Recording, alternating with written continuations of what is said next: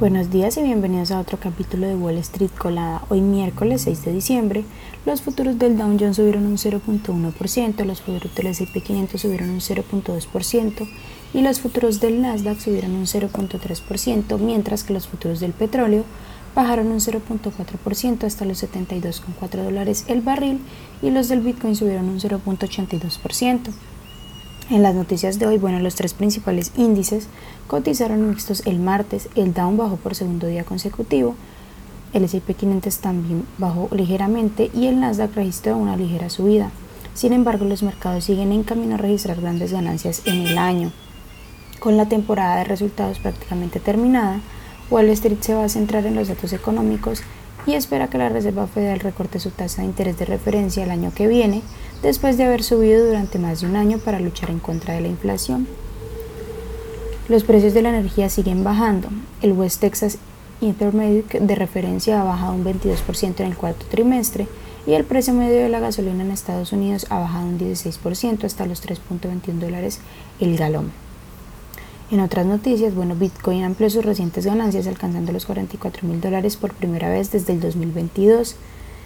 El optimismo ha crecido debido a la posibilidad de que los reguladores estadounidenses aprueben un ETF de Bitcoin al contado el próximo año. Por otra parte, los jefes de ocho de los mayores bancos de Wall Street, incluidos JP Morgan, que cotiza con el ticker JPM, Bank of America, que cotiza con el ticker BAC, y Citigroup, que cotiza con el ticker C, testificarán hoy ante el Comité Bancario en el Senado para advertir a los legisladores de que la propuesta Basilia 3 Endgame perjudicará la economía. Los reguladores propusieron en el verano elevar los requisitos de capital de los grandes bancos estadounidenses, a lo que el sector se ha opuesto repetidamente. En otras noticias, las acciones de Apple que cotizan con el ticker AAPL subieron algo más de un 2% el martes, superando de nuevo el nivel de los 3 trillones de capitalización bursátil que alcanzó por primera vez en junio, en medio del optimismo que rodea el sector de los teléfonos inteligentes. Por otra parte, también el martes, el proveedor de Apple, Foxconn Technology, elevó sus perspectivas para el cuarto trimestre citando mayores ventas para la temporada navideña. Las acciones de ExxonMobil, que cotiza con el ticker XOM, subieron un 0.6% en el pre-market tras anunciar que planea aumentar sus recompras de acciones a 20 mil millones de dólares anuales a partir del momento en que cierre su adquisición de Pioneer Natural Resources a principios del próximo año y hasta 2025. Las acciones de Sentinel One, que cotiza con el ticker S subieron un 15% después de que la, compañía superara las estimaciones del tercer trimestre y elevara perspectivas para el 2024. Para el cuarto trimestre, la compañía prevé ingresos de 169 millones, una cifra mayor a la expectativa anterior de 166.63 millones.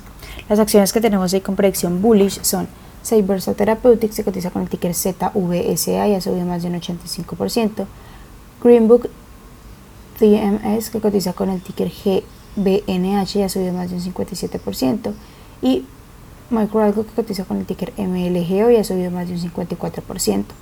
Mientras que las acciones que tenemos con predicción bearish son Immunoprecise Antibodies que cotiza con el ticker IPA y ha bajado más de un 31%. Neuroscience Therapeutics se cotiza con el ticker NRSN y ha bajado más de un 25%, y Carbon Revolution que cotiza con el ticker CREV y ha bajado más de un 24%. Esas son las noticias que tenemos para hoy antes de que abra el mercado.